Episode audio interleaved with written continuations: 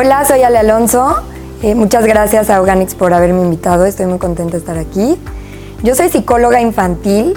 Hice, bueno, estudié psicología y después este, hice una maestría en, en una maestría que se llama atención temprana, que engloba toda la intervención, diagnóstico y prevención a temprana edad. A mí me gusta mucho analizar, evaluar y trabajar en, en las áreas del desarrollo. Me gusta enfocarme en cada área del desarrollo. ¿Por qué? Porque creo que cada una de ellas influye y es influenciado por las otras áreas. Entonces, como para encontrar la raíz de los problemas o de cuál es el, verdadero déficit, es encontrar primero por dónde está empezando, ¿no? Entonces, le- les, les voy a dar un ejemplo. Em, cuando el, no sé, llega un niño que lo están refiriendo por, por déficit de atención en la escuela, ¿no? Y realmente mm, podemos e- evaluar el, el desarrollo cognitivo para evaluar la atención, cómo está la atención, si realmente está afectada la atención y es un déficit, o si realmente viene por otra área. Yo creo que ahorita estamos viviendo en un, en un momento donde los niños están, están viviendo tensión, bueno, los niños y, y todos en, en general. Estamos viviendo tensión, estamos viviendo inestabilidad en, en casa, en trabajos, etcétera, donde realmente yo creo que la raíz de los problemas son socioemocionales, ¿no? Entonces a veces los niños lo refieren por déficit de atención, pero no viene de, o sea, la raíz realmente no es eh, el desarrollo cognitivo, sino el desarrollo socioemocional. Y a lo mejor muchos papás y muchos maestros se van a ver identificados con, con este ejemplo, ¿no? Y más ahora con la escuela en línea que también no está ayudando en mucho y está afectando también la atención y además lo que están viviendo los niños en su casa. También es muy importante y siempre tener en cuenta como el desarrollo individual de cada niño, ¿no? La edad individual. ¿Esto qué quiere decir? Que cada niño tiene su proceso, cada niño tiene su ritmo. Este, hay niños que, por ejemplo, están súper bien desarrollados en el área motriz, pero a lo mejor en el desarrollo lingüístico no se ven todavía en lo esperado para su edad. Pero eso no quiere decir que no vayan a llegar al objetivo o a las habilidades que se esperan, sino que siempre eh, todos tienen su propio ritmo y su propio proceso. Este, bueno, yo voy a hablar de, la, de cinco áreas del desarrollo. Normalmente se hablan de cuatro, pero a mí me gusta agregar una más. Y, y bueno, la primera es el desarrollo motriz. La motricidad fina es todos los músculos pequeños que en general son las manos y, y los dedos. Luego viene la motricidad gruesa, que son los músculos de las extremidades, los músculos más grandes, que son para que nos ayuden a pararnos, a gatear, caminar, a correr. Luego viene el desarrollo lingüístico. El desarrollo lingüístico, como todas las otras áreas, viene en, o sea, en- de manera progresiva, ¿no? Primero los niños empiezan a emitir sonidos, luego las palabras y ya luego empiezan a concretar frases. Luego viene el desarrollo cognitivo, que aquí es donde viene la atención, ¿no? O sea, el desarrollo cognitivo engloba toda la atención, la memoria, todas las funciones ejecutivas que son desde resolución de conflictos, este, a- eh, adaptarse, etcétera. Y luego viene, que es la que a mí me gusta agregar, el desarrollo adaptativo, porque es donde los niños empiezan a crear su autonomía, empiezan a desarrollar desde alimentarse solos, bañarse, o sea, toda la parte de higiene, ¿no? Que es bañarse, lavarse los dientes, las manos, vestirse, ¿no? Porque van a desarrollar su, su autonomía en eso. O bueno, y la quinta es el desarrollo socioemocional. Se me hace de las áreas más importantes, no le quito importancia a las otras áreas, pero se me hace la más importante porque creo que cuando un niño está bien emocionalmente, puede desarrollar las otras áreas sin ninguna dificultad. Eh, ¿Cuáles son los beneficios de un buen desarrollo socioemocional en los niños? Eh, primero que nada, eh, la buena comunicación, el buen desarrollo lingüístico y por lo tanto, pues buenas relaciones personales, ¿no? O si un niño se sabe comunicar, automáticamente va a crear buenas relaciones sociales. La segunda es adaptabilidad. Cuando un niño está bien desarrollado eh, emocionalmente, no va a tener problema o se le va a facilitar el, el adaptarse a cualquier cambio. Y creo que estamos viviendo en un mundo donde estamos en constante cambio y también a cualquier ambiente, ¿no? O sea, se va a poder adaptar a cualquier ambiente. Otra cosa sería la independencia. Los niños van a desarrollar independencia, autonomía. Y bueno, la independencia, ¿qué beneficios tiene? Muchísimos, ¿no? O sea, los niños se van a valer por sí solos. Y también por último sería la autorregulación. Cuando, o sea, el autoconcepto y la autorregulación. Si un niño se conoce, sabe cuáles son sus emociones, cómo expresarlas, cuáles son sus reacciones a, esas emociones, pues claramente el niño se va automáticamente a poder autorregular. Todo esto nos va a traer buenas relaciones sociales, niños autorregulados, o sea, niños regulados, sanos y felices.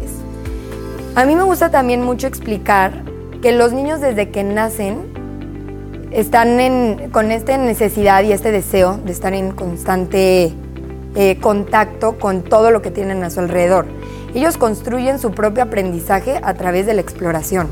Nosotros como papás, como educadores, como psicólogos, tenemos esta yo creo que esta responsabilidad de darles a los niños las herramientas suficientes para que puedan crear todas estas habilidades y, tengan estas herramientas para, para, no nada más el área socioemocional, sino todas las áreas del desarrollo, para que puedan sentirse lo suficientemente seguros en sí mismos.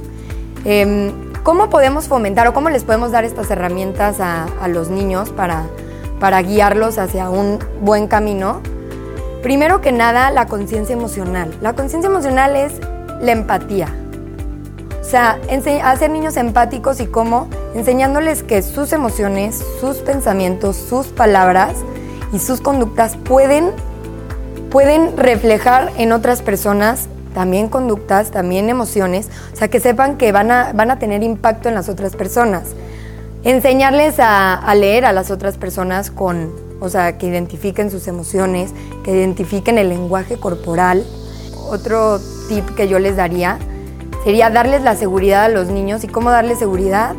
Que las habilidades que han em, adquirido hasta en ese momento y las que pueden adquirir, lo pueden hacer por sí solos.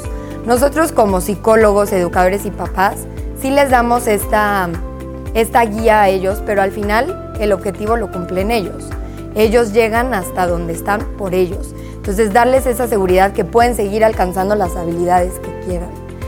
También eh, eh, enseñarles a autorregularse. ¿Y cómo les podemos enseñar la autorregulación?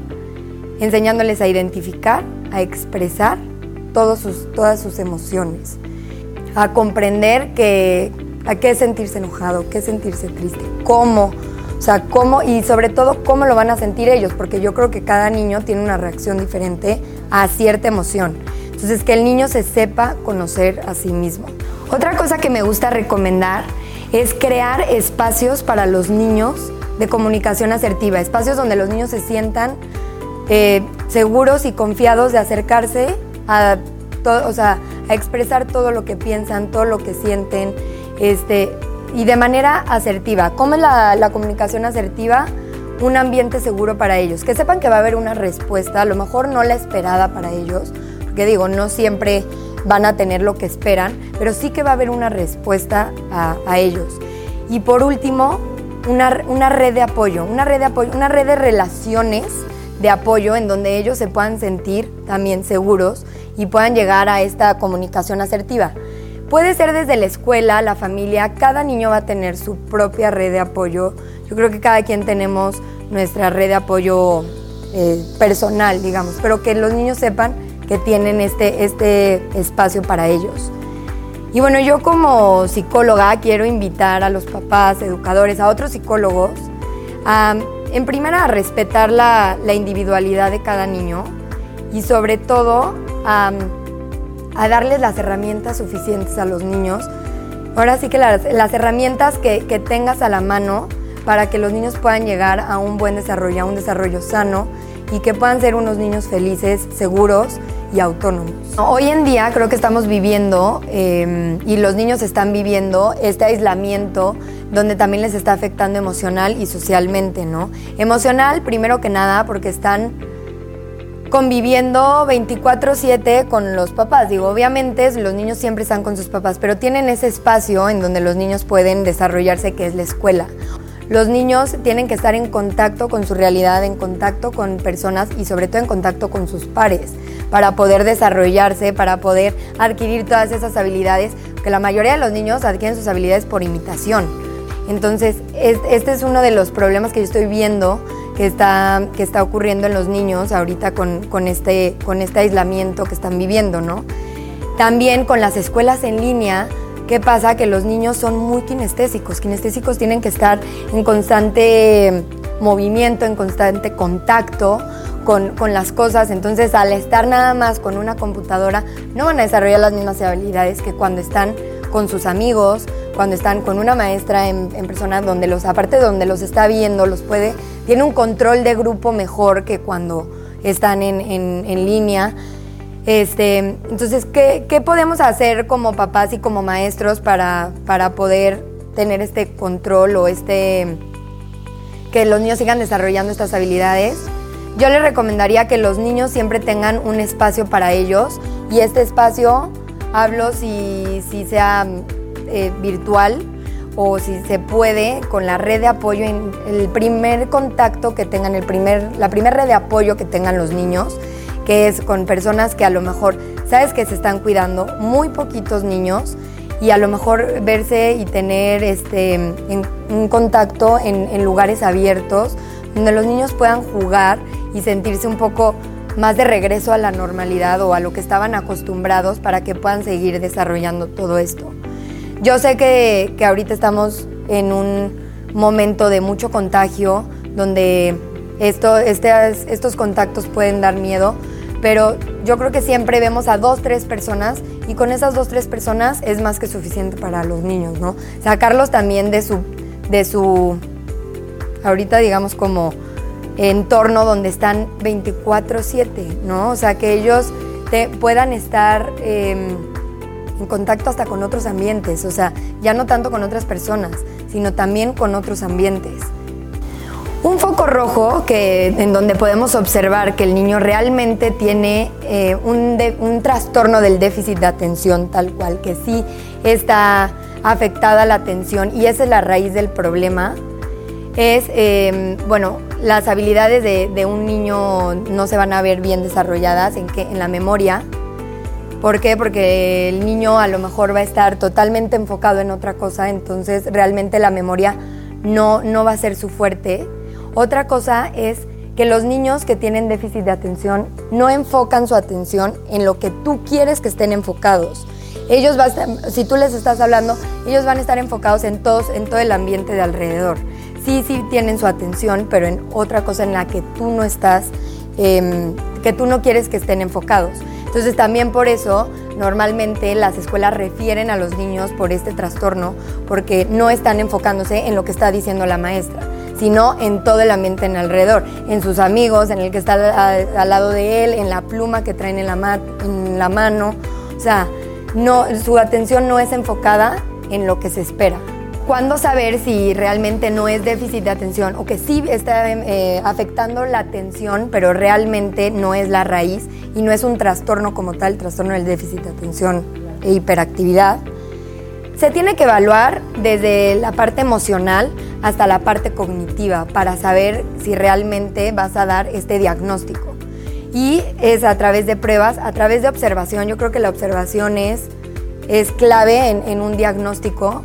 Este, y es también cuando, normalmente cuando son niños, los niños no te van a expresar como tal sus problemas, pero sí es entonces también las entrevistas, entrevistas a los papás, entrevistas a las escuelas, porque también luego los papás tienen una percepción diferente de los hijos y los maestros diferente del alumno, ¿no? Entonces, como que tú ahí llegas a un punto medio, entonces a la hora de que tú evalúas, bueno, entrevistas a los papás, a la escuela, haces evaluación cognitiva y haces evaluación emocional, tú ahí ya tienes todo, o sea, puedes englobar todo, todo el niño, o sea, ahora sí que ahí ya vas a poder eh, ver a todo el niño y aparte tú en un, en un consultorio también la observación. ¿No? El, la parte de la observación también es clave. Eh, a lo mejor el niño en la atención, y me ha llegado, ¿no? O sea, de verdad me han llegado niños que la atención la tienen sobre, sobre lo esperado a su edad. O sea, que de verdad dices, este niño no tiene nada de, de problema de atención, ni de déficit, ni de memoria, ni de funciones ejecutivas, ni de percepción. Y entonces cuando tú te vas ya a las pruebas o la evaluación ya emocional, ya te das cuenta que ahí, eh, ahí más bien es la raíz de, del problema, ¿no? Muchísimas gracias a ustedes. Gracias.